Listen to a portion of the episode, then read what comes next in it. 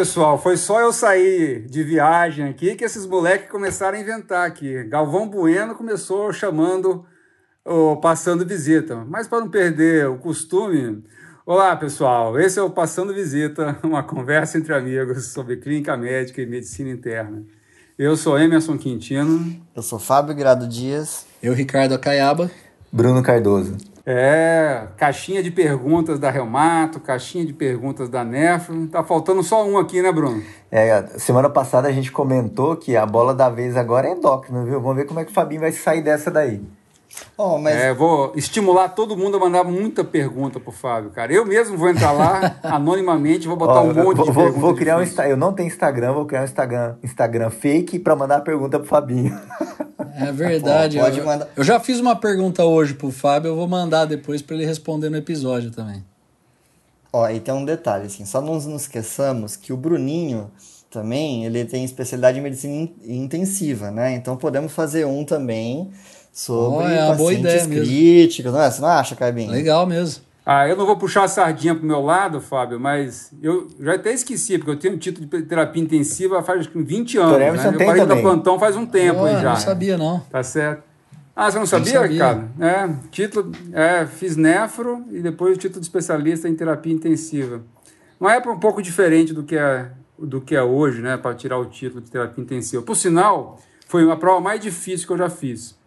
A prova de terapia intensiva de título é muito difícil, tá certo? E bastante rigorosa. É uma sociedade das, das especialidades, o Bruno pode comentar aí, que aprimorou bastante o seu, o seu, método de avaliação, né, Bruno? É isso aí, foi a, foi a prova mais difícil que eu fiz, fiz também de título de especialista, só que extremamente bem feita e, e boa, assim. Muito boa a prova, excelente.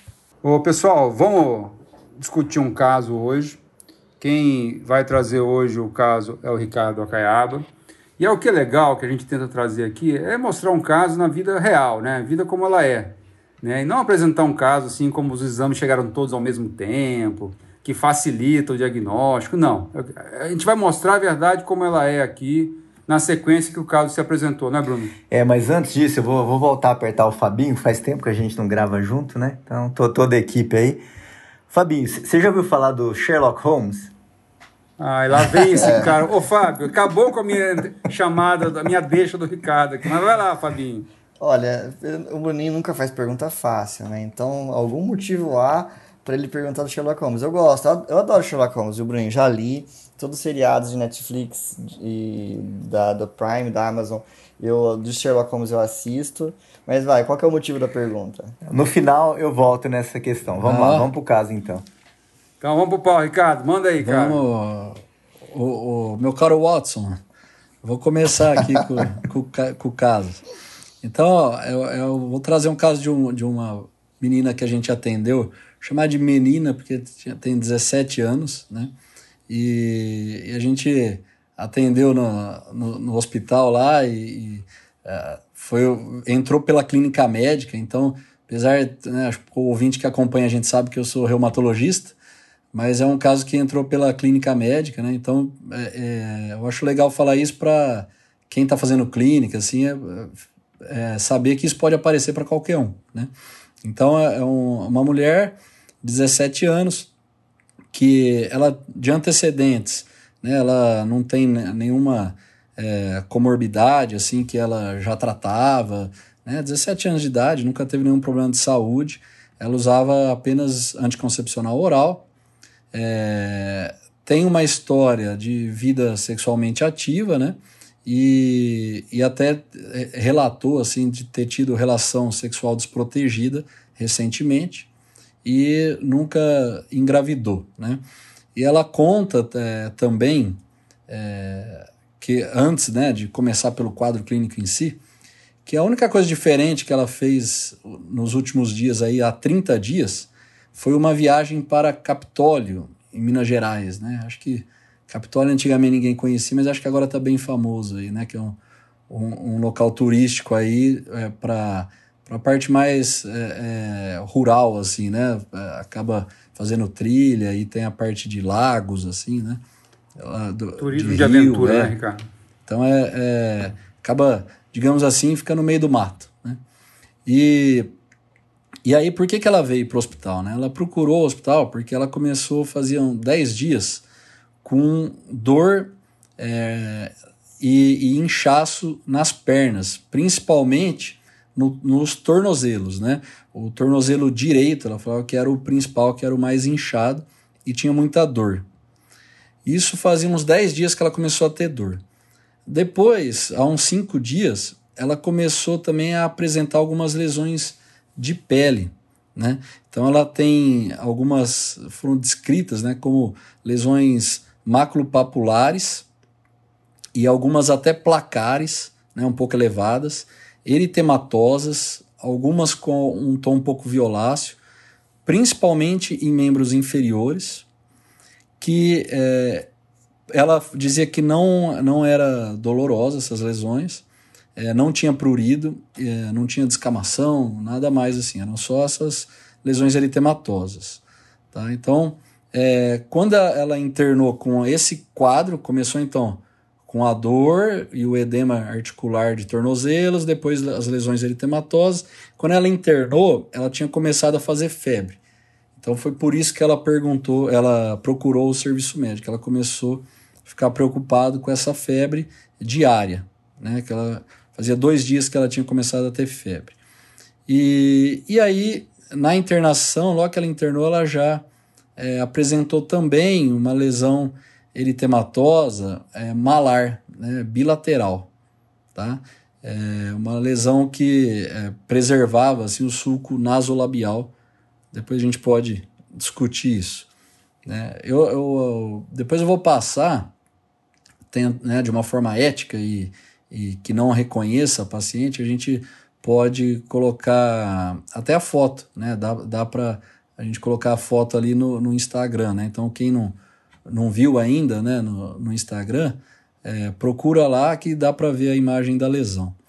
E, e aí, é, a gente, quando foi avaliá-la, ela já referia também dor em punhos, bilateralmente, e essas lesões de pele é, tinham aumentado de número, tá? Tava piorando aí as lesões de pele. Ela negava, então assim, alopécia, negava olho e boca seca aí, né? Chorostomia ou xeroftalmia. É o interrogatório complementar que é como reumatologista a gente está acostumado a fazer, né? Negava aftas orais ou úlceras orais ou genitais ou úlceras isquêmicas assim de extremidades é, negava cianose de extremidades, que pudesse pensar num, num fenômeno de Renault, é, negava alterações da urina e do intestino também, das fezes, é, não tinha queixa também de dor torácica ou de espineia, tá? então assim, nada que caracterizasse é, uma infecção de vias aéreas ou infecção urinária, é, um, um quadro abdominal, não tinha, não tinha mais nenhum outro sintoma disso. Quer que eu vá, vá para o exame físico ou vocês querem perguntar alguma coisa aí da história? Ah, Ricardo, eu acho que é interessante. Quando eu ensino lá na propedêutica, né, eu costumo comentar que as hipóteses diagnósticas começam já no interrogatório, na anamnese, né, mesmo antes da gente chegar ao exame físico. Uh, e você contando esse caso desse jeito, apenas com a história, né, e aqui não foi ensaiado, tá, pessoal? Né? Eu fico pensando assim, uma menina jovem, né, 17 anos, com todas essas alterações que você comentou, e para quem vai, já vai para o meio do mato, que nem eu vou também, andar de bicicleta e tal, meio de, de serra, em Minas Gerais, interior de São Paulo, eu fico sempre preocupado, Ricardo, em voltar ou com sarna, tá certo? É, ser picado por carrapato, pegar essas, esses bichos aí que a gente entra para quem entra no meio é. do mato. Tá? Então, eu fiquei preocupado com doença associada ao carrapato, aí o Fabinho, o Bruno comentam alguma coisa aí, tá? Puxa, mas quando você começa a mostrar menina, jovem, com alterações articulares, esse alteração facial aí, Ricardo, reumatologista, uma coisa que já vem na minha cabeça é lúpus eritematoso sistêmico, que tem várias apresentações. Eu não sei o que vocês pensam aí, Fábio Bruno. Ó, eu queria, eu, eu vou jogar, na verdade, vou levantar a bola para o Fabinho cortar. Esses casos, para estarem internados para a clínica médica e o Acaiaba entrar na, na, na, rodada, é que são casos complexos, né? São casos difíceis, né? A gente vai passar o caso, talvez até na discussão aqui pareça fácil, mas esses casos são muito difíceis, geralmente. E tem uma coisa que o Fabinho sempre fala que eu acho que é muito interessante, que eu acabo pegando as palavras dele e usando. Que algumas coisas são indubitáveis, algumas coisas são pilares para a gente discutir um caso. Eu anotei aqui, eu estava prestando atenção, fiz as anotações aqui. Eu conheço casos também. Essa paciente, antes da gente discutir os diagnósticos diferenciais, ela tinha algumas características que não tinham dúvidas. Ela tinha febre, ela tinha mialgia, artralgia, e ela tinha lesões cutâneas, que pelo que você falou eram variáveis, né? Isso. Tinha algumas, depois mudaram os aspectos. Então, é, é, talvez a artralgia, a artralgia até uma artrite pelo exame físico. Então, eu queria que o Fabinho comentasse aí, porque esses achados não temos dúvidas que ela tem. Então, a partir disso aí, a gente consegue pensar em algumas hipóteses, né? Vocês viram o caso, Bruno e Fábio? Sim, eu, eu conheço o caso. Paciente. Eu conheço. Eu não conheço. É, eu não. Se eu conheci, eu não lembro. Meu Bruninho tem uma memória para os casos da enfermaria que é impressionante. É, é, então, assim, pode ser que eu tenha visto, mas eu não lembro desse caso. Agora, já que o Bruno comentou das minhas palavras, né? O que eu comento com os residentes, quando você não sabe o que um paciente tem, você ancora o teu raciocínio em cima de um dado que é inquestionável, né? Que é indubitável. Né? E esse dado nunca pode ser um exame de imagem, por exemplo, porque a imagem tem a de interpretação subjetiva, né? É, agora, antes até da, da, da, da, discussão, eu tenho algumas dúvidas que eu quero que acaba me tirasse aqui da história. Tá. Porque como ele não chegou no exame físico, pelo menos, uh, se ela tinha, ela tinha artralgia, mas ela tinha ou não tinha artrite? Ah, tá. É, então. isso, eu, eu, eu, achei isso interessante. Segundo, Cabinha, a febre que ela, que ela aferia, ou de repente quando ela estava internada, se ela tinha um comportamento ao longo do dia, tipo, ela era um pouco mais vespertina, ou se ela era, se ela era contínua, né? Você sabe me tirar essas, essas me esclarecer isso? É, a, a, febre, ela vinha uma vez ao dia, é, era, era mais à tarde, mas ela não, não caracterizava aquela febre vespertina no começo da noite. Uhum. É, ela falava uhum. que sempre de tarde estava tendo febre, mas não, não, não caracterizava à noite, não tinha não referia o sudorese noturna. Tá? E, então não era uma febre contínua também não. Ela respondia a antitérmico, aí no outro dia aparecia novamente. E aí você perguntou da artrite, acho é. que a é. gente pode entrar no exame físico, né? Que aí eu vou, vou te responder isso. Pode ser? Tá, então só, só faz assim, acresce o exame físico, aí eu comento logo em seguida, então, isso. o gancho que o Emerson deixou da doença de Lyme, febre maculosa, né? Isso, aí tá, acho a que a gente tem mais aí. subsídio, né? Então, uhum. assim, ó, no, no, exame físico, o estado geral era bom, ela não tinha um estado é, comprometido. Acho isso importante, porque a gente está falando aí de febre, né? Isso é importante saber o estado geral. Ela não tinha, é, não estava descorada, estava normocorada, estava é, hidratada. É, no momento do exame físico até ela estava febril, naquele horário. É, o, a ausculta é, pulmonar e cardíaca era normal. O exame de abdômen, ela tinha um traube ocupado e um baço palpável a 3 centímetros do rebordo costal. Uhum. Então, isso aí já é um, um dado novo. E no exame físico de extremidades, é, além das lesões, que ela tinha essas lesões, principalmente em membros inferiores, é, mas também tinha no, na face posterior do braço essas lesões maculopapulares eritematosas, é, ela tinha também um edema de membro inferior. É, então ficou difícil caracterizar, viu, Fábio, no tornozelo, se era sinovite ou uhum. se ela tinha a dor na perna com, com o edema é, do membro inferior em si. No, no, exame físico, ela tinha, não era só sinovite, ela tinha um edema do membro, que vinha do terço distal da, da perna. Mas é, é aí pode ser que isso fique difícil, é, dificulte aí a avaliação do espaço articular do tornozelo, por exemplo. Então, fica difícil falar do tornozelo. Mas nos punhos, aí sim dava para perceber que ela tinha sim sinovite. Então ela tinha de fato artrite. Tá? Então no tornozelo a gente ficou em dúvida, mas no punho, nos dois punhos, ela tinha de fato artrite. E ainda, é, complementando, ela tinha linfonodos palpáveis, mas em região inguinal, bilateralmente, mas é, não eram aumentado muito assim é, é, de tamanho um ou outro, né, assim que chamasse atenção. Eram vários é, é, linfonodos palpáveis pequenos e indolores móveis, assim, nada que cham, chamasse tanta atenção, mas tinha, tá? Tinha linfonodos. É, e tinha então é, esse eritema malar também bilateral que poupava o suco nasolabial. Isso que ela tinha de, de exame físico assim que chamava mais atenção. Muito bem. Você quer, Fábio, destrinchar um pouquinho isso aí, Fábio? É, então, porque uh, vamos começar assim. Pra, pensa, o Emerson tem medo da doença do carrapato, né? Quando ele for, quando ele se mete lá no mato. Mas o, o Bruninho, que é o nosso especialista em carrapato, depois ele vai falar aqui. ah, lá de Goiás tem, mas, tem muito lá. Né? É, tem muito carrapato lá. Eu já devo ter tido umas duas vezes doença é, de carrapato. Só que... Eu já tive carrapato também, já, no meio da fazenda. Já. Olha, eu vou falar, dói que treco. então, mas a, a, doença mais famosa relacionada né, à picada do, de carrapato é a doença de Lyme, né? Que ela é causada por uma espiroqueta, né? Um grupo de bactérias da espécie Borrelia, né?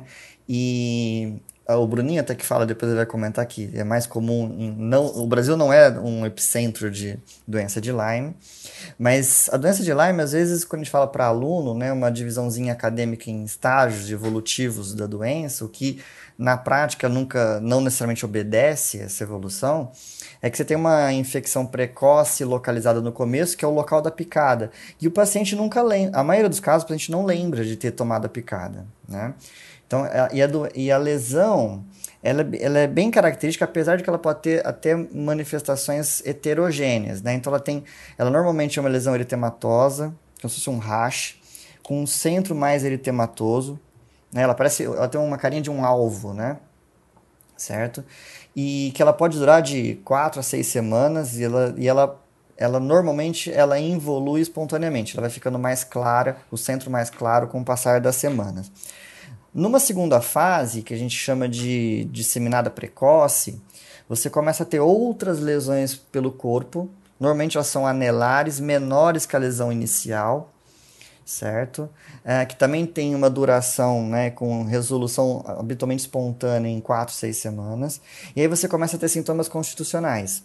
Né? Então você tem a síndrome febril, é, com uma com dor é, musculoesquelética migratória, né? então artralgia, eventualmente mais raramente com artrite, poliartrite, hepatosplenomegalia podendo estar associado, e uma característica a da doença de Lyme é o acometimento do sistema central. Né? Então, assim, ela, ela pode dar neurites, né? É, meningoencefalites, que não é incomum, porque aí você já começa a entrar numa fase, quando você não trata a doença, de uma fase persistente ou tardia, né? De acometimento do sistema nervoso central. Não é isso, Bruninho?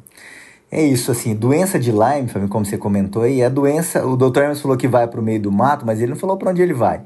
Ele vai é, para os Estados Unidos, para a Europa, ah, é, outro, é, é, outro ah, ambiente que, ele isso, vai. Não tô falando desse negócio não, cara. Eu ando de bicicleta na Serra da Canastra, Aí nesse... Caminho da Fé, para quem conhece, que sai de Águas da Prata e chega em Aparecida, 400 quilômetros de bike, é isso que eu faço. Bruno. Aí nesse caso, vir o Dr. Hermes, aí a doença de Lyme entra como diagnóstico diferencial ah. muito importante, porque o quadro clínico, como você comentou, assim, é compatível com a nossa paciente. Aqui no Brasil, Fabinho, principalmente no Sudeste, assim, mas nas regiões em geral. Nós temos a febre maculosa, que é o carrapato que a gente tem aqui, né? Que aí seria a riquecha, né? Seria um, um outro agente aí. E o quadro clínico é muito parecido. Mialgia, artralgia, febre, o mal-estar, né? O paciente pode ter patos pleno, não é muito comum, mas pode ter.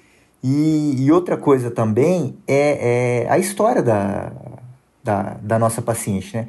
Ela foi para um, um, um, uma região que tem contato, a gente tem carrapato. Inclusive na nossa cidade aqui, Fabi, a gente tem capivara, né? Para quem não conhece, tem bastante capivara nos lagos, nos parques aqui. capivara tem carrapato, né? Então pode é, ter doença também relacionada ao carrapato. O interessante, Bruninho, é que no caso da borrelia, quando, né, no caso da, da doença de Lyme, é, ela tem uma, uma, uma, ela faz diagnóstico diferencial até com lupus né? Porque é, é, é, há descrições, é como você mesmo disse, no Brasil é muito infrequente, isso é mais comum nos Estados Unidos e Europa, né? Até o Bruninho, que fala que é entendido de carrapato, ele fala que as espécies de carrapato que normalmente transmitem a borrélia não são muito prevalentes no, no, no, no Brasil, não é isso, Bruninho? É isso aí. Então, assim, a, oh. agora, a, a borrélia pode causar hepatospleno e até esse racho malar que, que lembra o do, do paciente lúpico, né?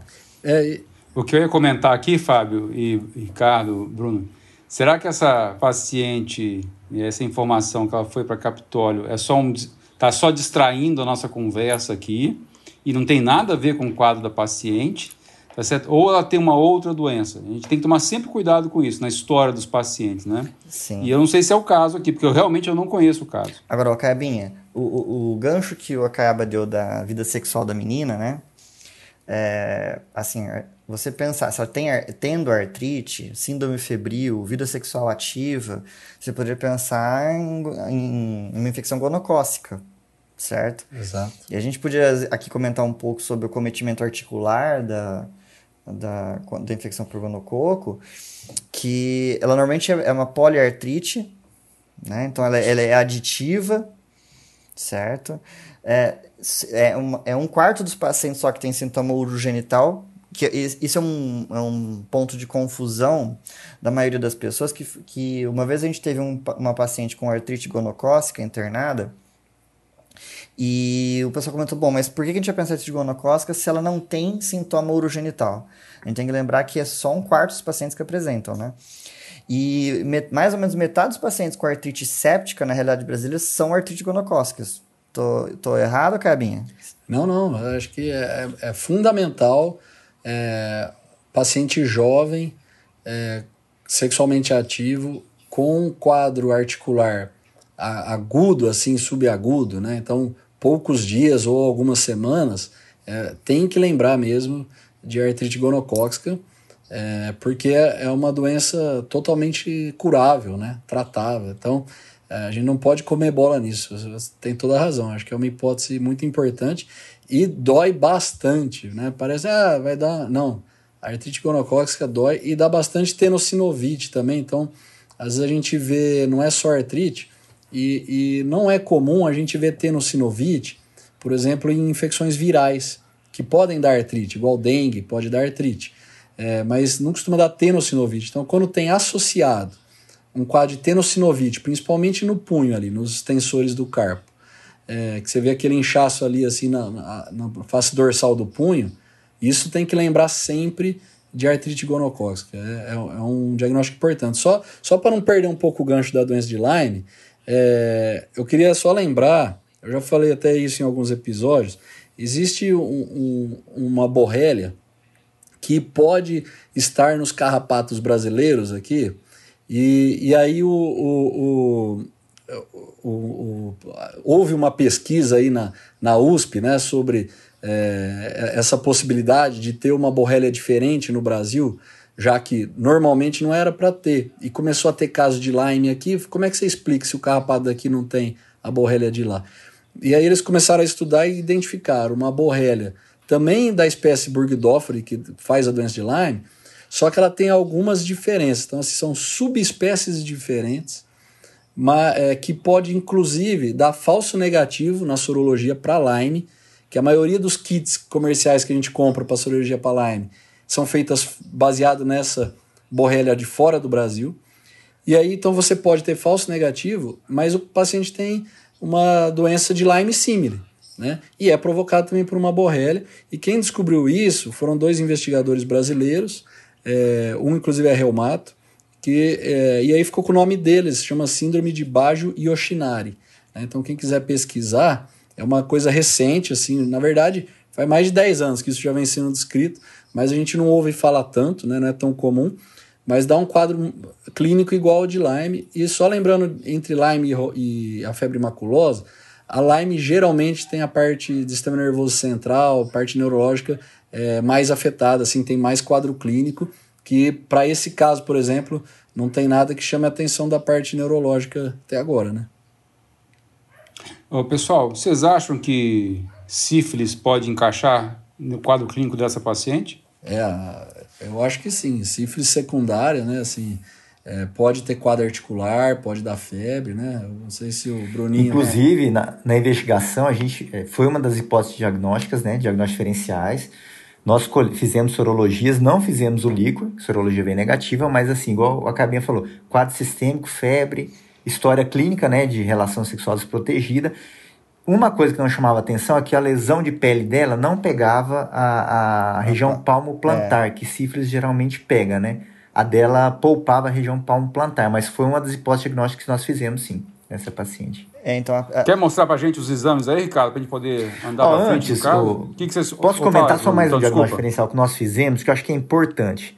Essa, então, essa história de Capitólio virou um, um auê. Por quê? Alguns dos residentes conheciam Capitólio. Eu não conhecia. E, e Capitólio tem algumas comidas tradicionais de Minas, queijos, né? E aí foi aventada uma hipótese que a gente, uma doença que a gente pode ter quando a gente come queijo não pasteurizado, né? Que é a brucelose. Então a brucelose foi uma das hipóteses que a gente fez. E ela tinha comido queijo não pasteurizado queijo caseiro. Quem foi o R1 que foi sentar para tirar essa história lá? Bruno? Tinha, é tinha uns, sério mesmo? Sério, tinha uns meninos que são de Minas e conhecia Capitólio. Não, mas, ô, Emerson, então... aí, aí não, aí eu discordo. A Capitólio é em Minas, ponto. Já tem queijo. É em Minas, pô. Essa, essa parte era fácil. e, e, assim, pode falar, Fabinho.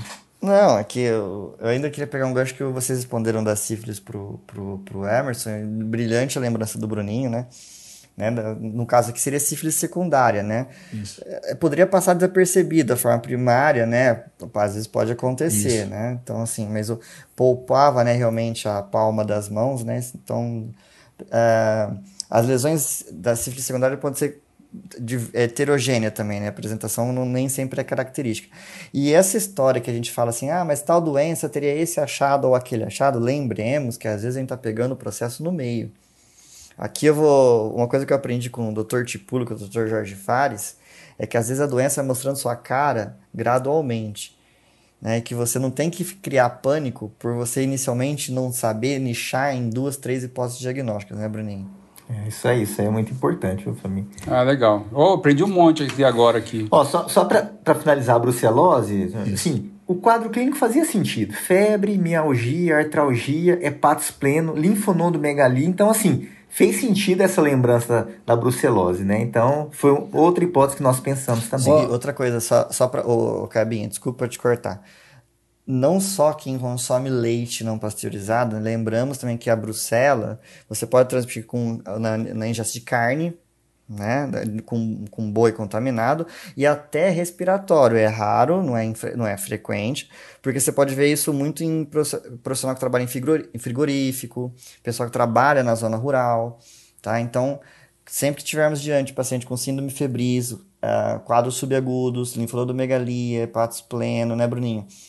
Lembrar também, é, dependendo da condição ocupacional do, do paciente, lembrar dessa hipótese de brucelose. Eu, eu acho brucelose sempre a gente tem que considerar nesses casos de febre, porque o quadro é difícil, né? Brucelose é difícil, cara, é um quadro meio vago, né? Dor no corpo, dor articular, mas o exame físico é pobre, né? É difícil, cara. Nem sempre tem uma hepatospleno importante. Então achei bem lembrado, viu, Bruno?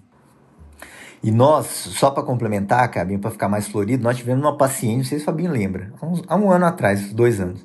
Era uma senhora de uns 70 anos, ela tinha uma hepatos pleno, febre de origem determinada, linfonodomegalia e uma dor cervical com uma...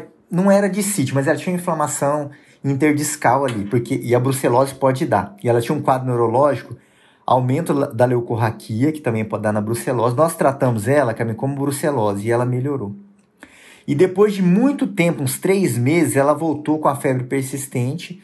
Ela já tinha exame de imagem, não tinha nada. Depois ela voltou e no outro exame de imagem tinha linfonodomegalia disseminada e na biópsia veio linfoma. Esse caso me marcou muito. Que é igual o Fabinho falou, no começo, às vezes o, a doença está se mostrando ainda, ela está aparecendo, né? Esse caso foi muito interessante. E ela comia queijo cru também, essa outra paciente aí que a gente teve. É. é por isso, pessoal, que está nos ouvindo aqui, né? Clínico, ele fica fosforilando, ele fica rodando, né? Fica pensando em várias hipóteses diagnósticas, como a gente fez até agora. Às vezes o cirurgião vai lá, opera e resolve, né? Por isso que a gente tem esse perfil totalmente diferente de um clínico para um cirurgião. É, o, o brinco, Mas, viu, Ricardo, que a gente tenta descobrir o que tem dentro do presente sem abrir, né? Ah, o cirurgião já isso. rasga logo o papel, abre e vê o que, que é o presente. É verdade. Ô, Ricardo, mostra pra gente aí os resultados de exames, conforme como foi na vida real. Conta Isso. pra gente aí, vai. Então eu vou apresentar primeiro os exames que a gente consegue ver no mesmo dia ali, né? Então, primeiro o hemograma, ela tinha uma hemoglobina de 13,5, né? Nada eh, alterado, hematócrito também normal, 37,8. Mas os leucócitos já começava aí a chamar a atenção, 23.170. Não tinha um desvio à esquerda, mas tinha uma neutrofilia, tinha 92% de neutrófilos, tá? E aí uma, uma linfopenia de 4,7%. Né? Agora que eu chamo a atenção que é, é falando em porcentagem, em relativo, né? É, e a plaquetas era 357 mil, então normal de plaqueta. Ela tinha também uma proteína C reativa de 30 miligramas por decilitro. Estou falando, chamando a atenção decilitro, não sei se o pessoal já, já viu, dependendo de, do método que você faz a proteína C reativa, ela pode ser em miligrama por litro, e aí geralmente o valor de referência é 5, ou miligrama por decilitro, que aí o valor de referência é 0,5. Aqui no serviço a gente usa miligrama por decilitro, então o normal é 0,5, dela estava 30, né? E um VHS de 60, né? também aumentado, lembrando que ela tem 17 anos, então não esperaria muito acima de 20, né? E a creatinina normal, 0,8, e ureia de 15, não sei muito porque que fizeram ureia aqui não, viu, Emerson? Creatinina de 0,8, pô. E, e ela te, também foi feita uma urina, é, tinha uma densidade normal, né? Era 1024, um pH de 5, é, e o que ela tinha de assim, é, leucócito, eritrócito, tudo normal. É, o que ela tinha que um pouco alterado era uma proteína de uma cruz, que né, é, é até discutível aí. E ela tinha uma hemoglobina é, detectada aqui de quatro cruzes, mas sem hematúria. Não tinha hemácias, tinha só hemoglobina. É, isso chama atenção, Ricardo, só para não sem cortar, Sim. né? Mas sempre que tem hemoglobinúria na ausência de hematúria, isso a gente tem que lembrar sempre na primeira hipótese de, da possibilidade de ter rabdomiólise associada. Exato. Tá? Mas vai em frente, Ricardo. Não, dos exames básicos que a gente viu quando ela chegou, era isso aí. Não sei se vocês querem, se isso guia alguma coisa aí das, da ideia de vocês, das hipóteses. Eu acho que assim, também nós falamos de algumas hipóteses infecciosas, né? Isso. Que acho que essa síndrome aí dela, uma síndrome febril com hepátis pleno, hipóteses infecciosas são importantes. E agora a gente podia falar um pouco de algumas hipóteses, é... assim, igual o falou, talvez essa viagem dela seja uma coincidência. Isso. Paciente jovem, com febre, linfonodomegalia hepátis pleno, tem que pensar algumas hipóteses neoplásicas também. Isso. Né?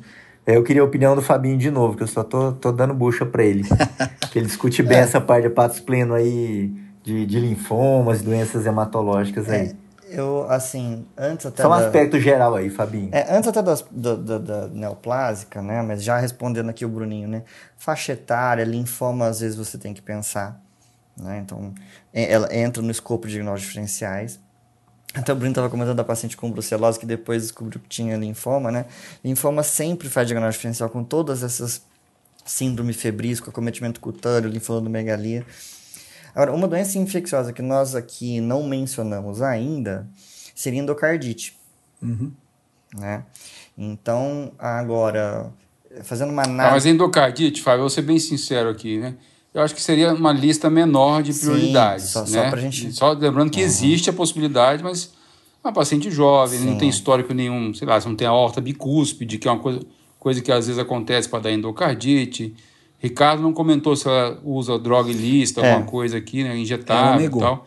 Mas assim, né? É. Ou alguma manipulação dentária, algum abscesso prévio que pudesse gerar uma porta de entrada infecciosa. Mas como a gente vai para o meio do mato, às vezes você tem um corte lá e não percebe, tá certo? E isso é uma porta de entrada de algum agente bacteriano. Né? Mas eu acho, sinceramente, aqui eu vou dar minha opinião, acho que endocardite não deve ser, viu, Fábio? Não, eu, honestamente até não acho que é também, mas eu acho que ela, ela tem que ser, é, o nosso ouvinte, por exemplo, alguém está pensando no diagnóstico do paciente, ele tem que lembrar essa possibilidade, né?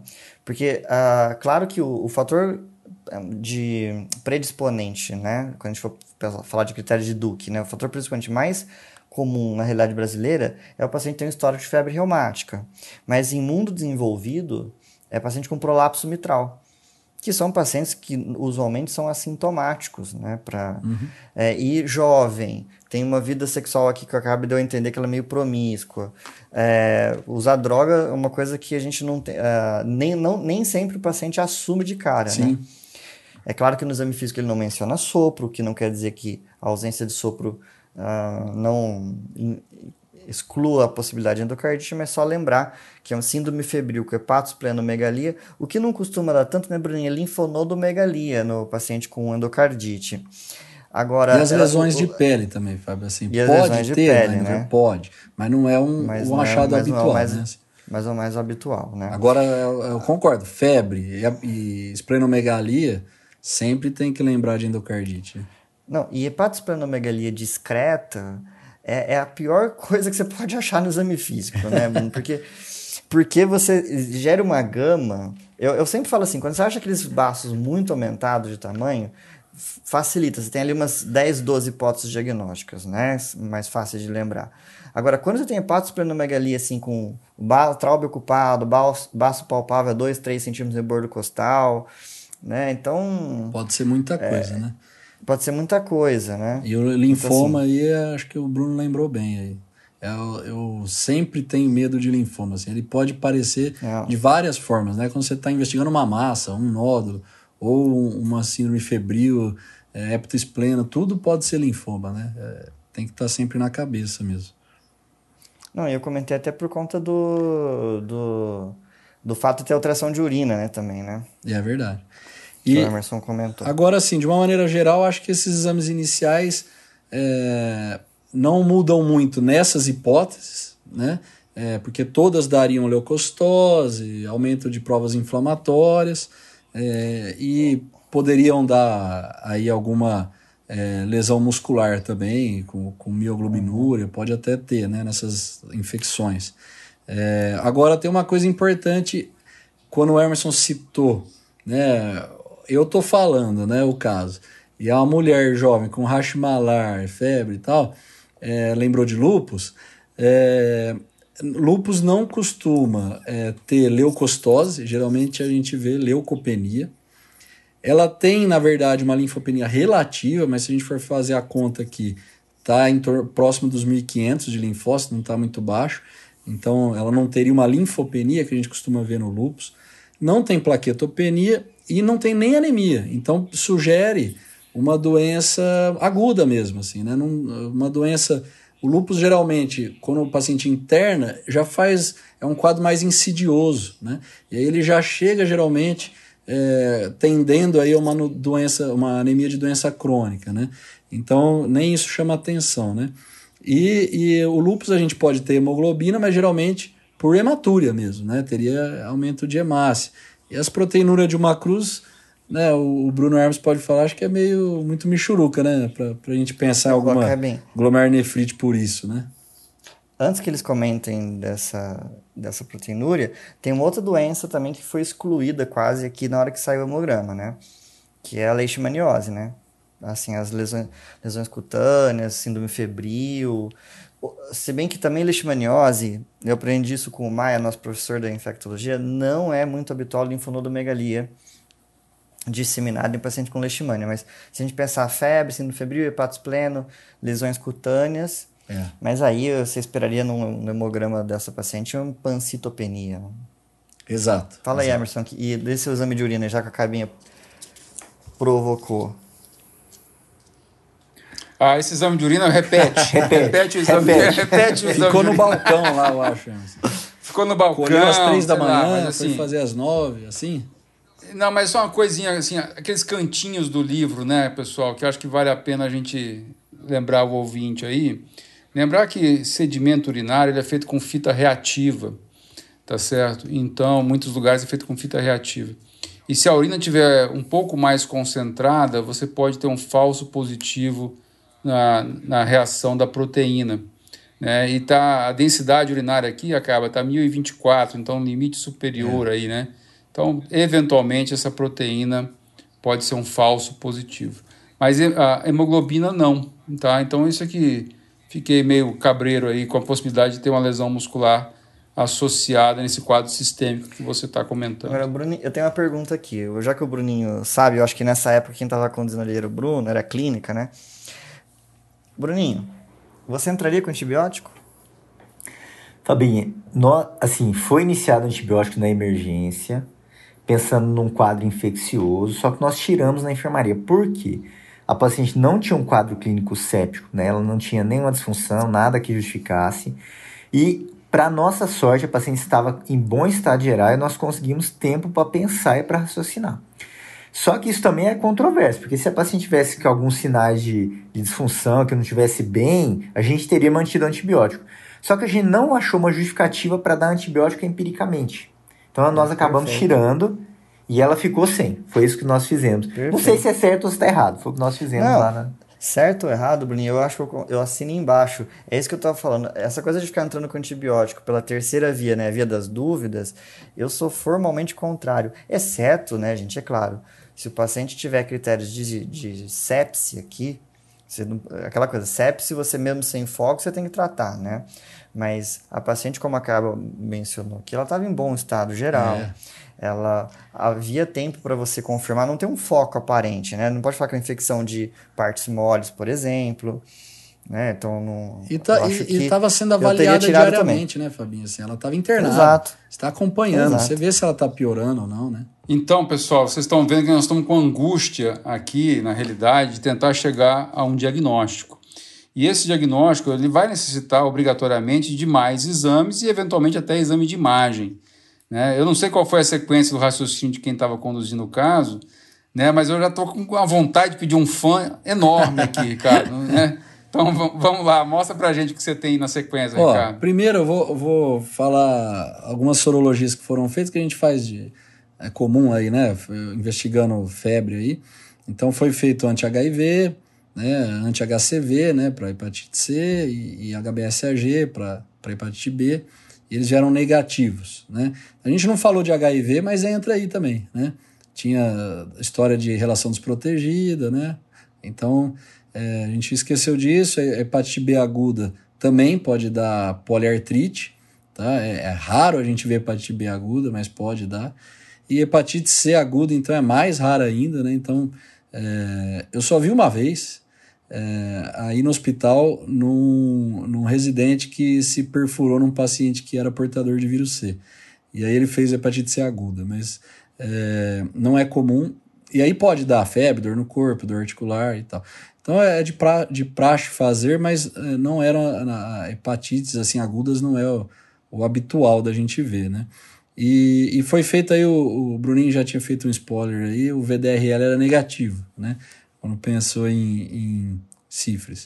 É, bom, aí é, a gente fez alguns exames, demoraram aí um pouco mais para sair de, de sangue, mas o, o fã que o Emerson comentou aí, ele saiu negativo. Né? Então, é, como a gente tinha comentado, né? Ela, clinicamente, mulher jovem, por isso que chamaram a, a reumato, né? é, com esse quadro poderia sim ser lupus, né? O hemograma não estava batendo muito com essa hipótese, mas não exclui. E é, veio um fã negativo. Aí a gente já comentou isso também algumas vezes nos outros episódios, até no aquele episódio das dúvidas da, da reumato. É, o fã negativo ele é muito pouco frequente, ainda mais pensando num caso que está abrindo agora, em plena atividade, é, seria menos aí de 1% dos casos. Então isso joga mais contra ainda essa hipótese de lúpus. Mas fizeram um fator reumatoide, né? e o fator reumatoide, porque está com quadro articular, aí uma artrite, e veio 39, sendo que o nosso padrão de referência aqui é 14. Então estava reagente, né? duas vezes aí, é, mais de duas vezes, né? do valor de referência, aumentado o fator reumatoide. É, e também foi feito um ultrassom de abdômen é, que, veio, que confirmou mesmo espena, uma hepatosplenomegalia leve. De, dessa história aqui do, do fator reumatoide, vou aproveitar e, e já comento.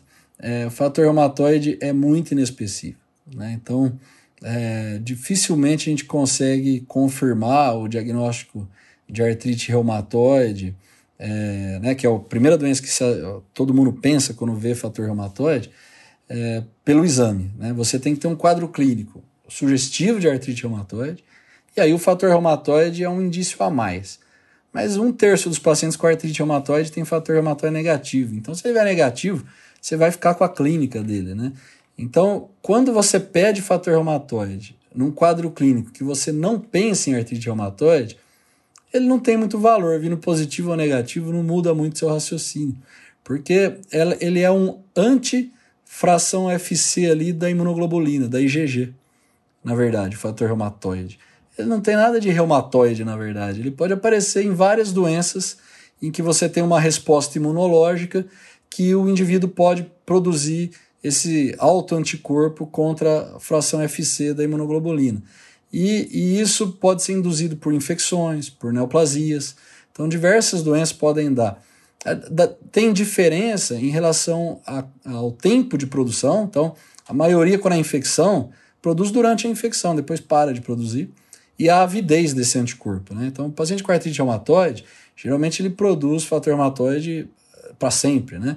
E tem uma avidez diferente é, pelo, pelo alvo ali, que é, que é a imunoglobulina. Mas é, é, isso a gente não consegue avaliar na prática, né? Então tem, tem que tomar cuidado com a indicação do fator reumatoide. Aqui, em quadro oligoarticular e agudo, né? Ela tinha cinco dias de história de dor articular. Então não, não encaixa ali para a gente pensar em, em, artrite reumatoide. Então não, não muda muito. E, e, quem mais, das doenças reumatológicas, quem mais tem fator reumatoide? É Jogren, síndrome de Jogren, né? Que aqui ela negou, xerostomia, xeroftalmia, o quadro não lembrava nada de Jogren. Também não é um quadro crônico. Mas só para o ouvinte aí chamar a atenção. Quem, a porcentagem de positividade de fator reumatoide é maior na síndrome de Jogren primária que na artrite reumatoide. Então, Ricardo, você tem que puxar a orelha do residente que pediu esse fator reumatoide. Acho que foi aí. o Bruninho que mandou é, depois. pedir. ah, então tá bom. Eu, eu ia perguntar pro Bruno, Ricardo, se depois desse fã negativo aí, se ele mandou embora o reumatologista que estava ajudando no caso, se ele conduziu sozinho aí, porque o caso realmente está ficando. Eu não conheço, pessoal, mas está ficando eu, cada vez mais difícil sincero, esse caso para mim. Vou ser sincero. Na verdade, esse fã negativo foi um balde de água fria mas, entre as hipóteses diagnósticas que o Acaba me mostrou depois, eu não lembro o residente da Reumato, ele fez uma hipótese diagnóstica, não sei como é que ele pensou nisso, mas que depois a gente pode voltar no final, que ele foi extremamente feliz nessa hipótese, né? Então, ah, se é? o Acaba quiser comentar no final, mas assim... Então deixa pro final, ele, deixa pro final. Eles ajudaram a gente aí, porque acho que a Reumato, a Reumato sempre nos ajuda aí, né, Fabinho? E ajudar esses casos, pessoal, esses casos são muito difíceis. A gente ficou quebrando a cabeça, um monte de gente pensando nesse caso, mas, né? Não é um caso simples. Mas, o Bruninho, voltando naquilo que a gente fala, né, de buscar aquilo que uh, indo atrás do que é indubitável, né? Ela é uma paciente que tem algumas lesões cutâneas, né?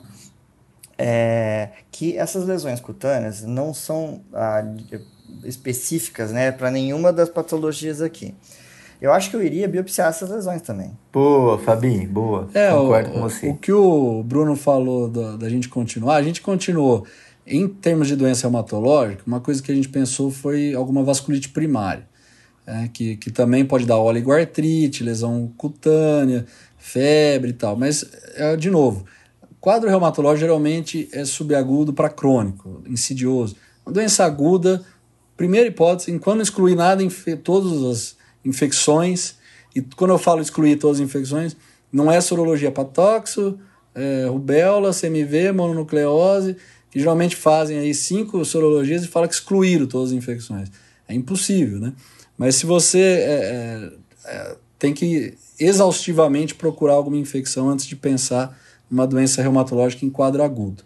Mas é, a gente estava acompanhando ainda porque a gente não conseguiu é, afastar uma possibilidade de vasculite primária. Mas aí o que que, eu, o que que foi o que o Bruno falou que a gente ajudou foi que eu cutuquei a, a biópsia aí. Eu falei, ó, oh, acho ah, que a, tá a gente precisa insistir uhum. com a dermato para fazer uma biópsia da pele aí, porque eles foram avaliar o parecer e ficaram de fazer e tal. Eu falei, gente, insiste nessa biópsia aí, porque nós uh, precisamos de uma luz aí, né? Tá, tá, o campo tá muito aberto aqui.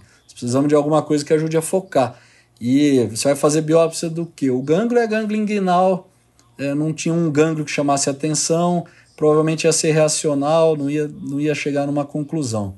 É, a biópsia de medula não faz sentido, né? O hemograma dela parece reacional também, é, leucocitose. E, é, então, onde que a gente, qual órgão que a gente poderia pensar em atingir aí para estudar melhor, né? Então a gente pensou na pele também. Mas na verdade quem deu o direcionamento aí foi a Dermato, né? Então eles a, a, abraçaram a ideia e biopsiaram. A paciente estava muito bem, eu acho que até que ela tinha até parado de fazer febre né, nos últimos dias, né, Bruno? Parou, parou de fazer e febre. A, e aí a gente até deu alta, porque aí ia fazer anatopatológico, isso leva uns dias, a paciente estava super bem. A gente já tinha colhido todos esses exames. E aí ela foi de alta e quando ela ela vou ah só só complementando tá gente? Ela fez um eco né o Fabinho lembrou bem do endocardite estava normal tá? Foi transtorácico mas como a hipótese já não era a principal, né, foi avaliada, era normal o eco, não tinha nenhuma lesão valvar que pudesse predispor aí a endocardite também. E, e ela fez a tomo de abdômen que tinha uma hepatospleno mesmo, é, leve, e, e os linfonodos inguinais só mesmo, tá? Não tinha nada, nada que chamasse atenção. É, também, é, depois, quando ela voltou, né, depois da alta, é, a gente tinha sorologia para brucelose, que foi negativa, e foi feita uma sorologia para Lyme, aí dentro daquilo que eu falei. A sorologia para Lyme padrão, que seria para avaliar a borrelia americana, veio negativa também. Então não excluiria a síndrome de Bage Yoshinari, é, tem a febre maculosa, que o Bruno lembrou bem, mas para Lyme é, veio negativa. Então é, a gente viu isso. E o que chamou atenção no retorno foi o resultado do anátomo patológico. Né? Ô, Ricardo, antes de você falar o resultado do anátomo patológico, o Fabinho deu uma cutucada aqui sobre antibiótico. Então, na emergência deram antibiótico, o Bruno tirou quando chegou na enfermaria. Tá certo? Uma outra coisa que é feita muito corriqueiramente nesses casos malucos assim é dar corticoide hum. empiricamente. Né? Vocês deram, Bruno, corticoide não, não, empírico nesse não, caso? Não, ainda bem, não né? foi dado corticoide, porque assim, também não tinha um motivo palpável para dar corticoide, né? A gente já está tratando o quê? Justamente, isso, isso queria que você reforçasse, Bruno. É. Né? Então, são duas medicações, às vezes, que eu vejo utilizar com grande frequência, sem grandes justificativas, né? Que é corticoide e antibiótico. O duro é segurar a ansiedade, né, pessoal? Então, assim, uma menina jovem, tá certo? Ali podia ser minha filha, por sinal, eu tenho filho nessa idade né? Então a gente fica lá super angustiado em tentar chegar a alguma conclusão e, tranquilizar os pais. Né? Então acho que vocês fizeram. Eu não conheço o caso, vocês fizeram direitinho. Né? E eu tô louco para saber o resultado da biópsia que o Ricardo vai comentar aí daqui a pouco. Segura aí, Fabinho, você vai cair da cadeira aí. ah, é, não, mas eu tô falando assim, quando vocês começaram a falar, gente, vai, vai assim, não tá fechando. Aqui de novo, o que eu falei pro Bruninho. A gente vai pelo que a gente não tem dúvida. Ela, uma paciente tinha sido febril, a febre não ajuda tanto, ela tem as lesões cutâneas. É. Eu acho que biopsiar essas lesões faria todo sentido. Isso. E, e só lembrando, é outro caso que a gente já fez um, uma vez uma discussão de síndrome febril com hepatosplenomegalia e linfonodomegalia, né? A gente falou de leishmania aí no, no outro caso. E então esses casos são desafiadores mesmo, né? E aqui, ó, eu vou ler o, o laudo do anatopatológico microscópico, porque eu acho interessante para o ouvinte é, não pegar só a conclusão, lembrar do, dos achados né, histopatológicos. Então, foi um fragmento de pele com uma epiderme de espessura usual, com espongiose leve, que, que é inespecífico, e focos de degeneração vacuolar da camada basal. Isso também não é específico.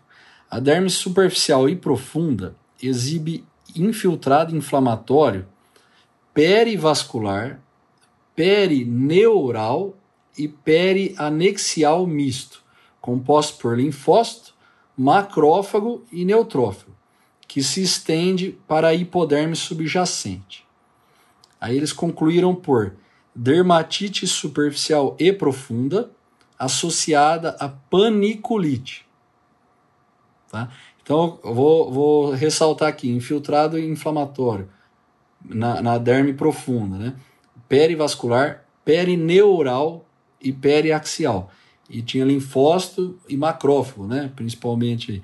É, Isso aí lembra o que para você com paniculite ainda? É o, o, Fabinho, o Bruno, quem que. O Bruno já, já, então, já conhece. O Fabinho é, tem então, aí é, Caebinho, apertar tem, assim, pan... Só lembrar de paniculite, né? Porque tem uma coisa que é uma coisa que é importante a gente ver, a gente vê na, nas enfermarias de clínica médica, ele tem nodoso, né? Isso. Não é o caso aqui, Isso. mas é uma forma de paniculite. E eu acho legal ele ter nodoso porque pro, para que, principalmente pro concurseiro, né, de prova, você tem que lembrar de algumas situações que podem dar paniculite com eritema nodoso, né?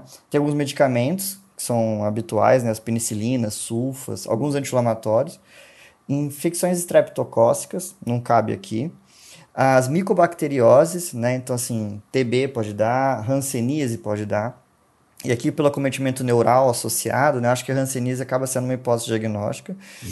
Algumas doenças reumáticas, como lúpus, já excluído aqui, BC, né? É... E as doenças inflamatórias intestinais, Crohn, retocolite. Isso. Na, na área de neoplasia, linfoma e até gestação. Pacientes gestantes, né? Hiperestrogenismo pode dar etema nodoso. Eu acho que aqui, pelo que você falou, vai ficar em. Agora, tem outra, viu, Fabinho? Que a gente ah. pensou depois, sarcoidose também. Isso. Puta, é verdade. Esqueci, gente. É. Sarcoidose. Bem lembrado, Bruninho. É. Ia ficar para trás. Agora, eu acho que ranceníase começa a encabeçar, Só tem, né? Ô, Cabinha, então vamos lá a pergunta do milhão. O que está faltando aí nesse. É, lógico que eles fizeram a pesquisa aqui é, de fungos também, né? Mas veio negativo. E a pesquisa de Zil-Nielsen, né? Pra, que é a famosa BAR, né? Para pesquisa de bacilo álcool resistente. E a pesquisa veio positiva, tá? Com hum, índice matou. bacilífero de 5. Né? Isso quer dizer 100 a 1000 por campo. Tá? Então, é, bastante aí bacilos que coraram aí, né, no, no anátomo patológico. E aí a, a, a conclusão aqui do, do, do, patologista foi que é sugestivo de hanseníase, é compatível com reação rancênica tipo 2, né, que é o eritema nodoso, que o Fábio bem destacou aí com, quando viu a paniculite, né, e, mas é lógico, né, assim, tem que relacionar com os dados clínicos aí. Mas aí acho que matou o caso, né? Matou. Puxa, que caso, que história legal. Que... Esse caso é bem, bem difícil. Mas eu acho, Ricardo, que você fez um negócio agora no finzinho bem legal, que é descrever os achados sem falar o diagnóstico. Eu faço isso no ambulatório de nefrologia com a biópsia renal. É. Eu brinco né, que, olha, você recebeu o laudo do patologista, o paciente te trouxe, mas rasgou ali o laudo no final. Então você tem que ler só o, a descrição e fazer o diagnóstico. É mesmo o que você fez aí. Legal. Acho que isso é um exercício que a gente tem que fazer sempre que puder. Eu acho que é importante para o ouvinte que às vezes ele não está num centro acadêmico em que o patologista é, se dedica às vezes para uma área ou para outra, né? E, e, aprofunda. Então, quanto mais ele conseguir avaliar da descrição, e, e, às vezes eu quero morrer, mas quando eu recebo o laudo do anátomo patológico, que só tem conclusão, que não tem a descrição dos achados microscópicos. Isso, fala, poxa, o que, que, é isso? Eu tenho que acreditar no que está aqui? Poxa, né? Podia descrever. Então é, é, um exercício muito válido, a gente faz isso também na, na reumato. Só que o problema é que na reumato a gente tem que ver diversas biópsias de vários órgãos e ficar tentando entender cada uma. Mas então assim, acho que o caso, acho que o que eu queria chamar a atenção nesse caso é aqui ninguém falou em lesão hipocrômica com alteração de sensibilidade. E às vezes isso fica muito batido. Assim, Hanseníase é igual a lesão hipocrômica com alteração de sensibilidade. E não, não tem nada a ver com esse caso. Né? Então, dependendo da forma da Hanseníase, e qualquer uma das formas, aliás, pode ter lesão eritematosa. Não necessariamente é lesão é, hipocrômica. Tá? E pode ou não ter comprometimento da sensibilidade. Aqui, depois, examinando e tudo, ela tinha dor na, nas lesões. Né? Então, provavelmente já tinha aí um, uma alteração é, uhum, né, de, de, né? de, nervo aí na, onde tinha lesão, como tem aí o infiltrado né, perineural no, no anátomo patológico. Então, mas ela não tinha perda de sensibilidade, ela tinha mais hiperalgesia mesmo. Né? Então, é, é, eu acho interessante. É, eu é, confesso que não imaginei que seria Hanseníase. A gente até discutiu isso, o Bruninho falou que a gente pensou, na verdade não fui eu. A gente discutiu isso na Reumato e foi aventado isso pelos próprios residentes da Reumato, né? Ainda bem que eles são bons aí, né? E, e aí eu falei, não, vamos esperar a biópsia, mas eu não estava pondo fé nessa hipótese não de Hanseníase. E, e, e, no caso aí fechou, e a gente já viu essa paciente depois que a dermato começou a tratar, e ela regrediram as lesões, ela não teve mais febre, e ela ficou super bem, não teve mais eritema nodoso. Sim, ok, Binha, antes do... que agora eu fiquei curioso, agora que já é elucidado o diagnóstico, o Sherlock Holmes do Bruno. Mas antes disso, eu só queria dizer que não é demérito nenhum, eu falo isso para os meninos da enfermaria, né? Não é demérito nenhum você não acertar o diagnóstico logo de cara, né? O que a gente tem que ter é uma coerência, uma linearidade de conduta de linha de raciocínio. Né? Então, assim, é preferível que você vá passo a passo e você vá nichando, igual a gente fez aqui. Nós todos concluímos da necessidade de se biopsiar, e a partir daí, pelo diagnóstico da paniculite, abre-se o leque para hanseníase.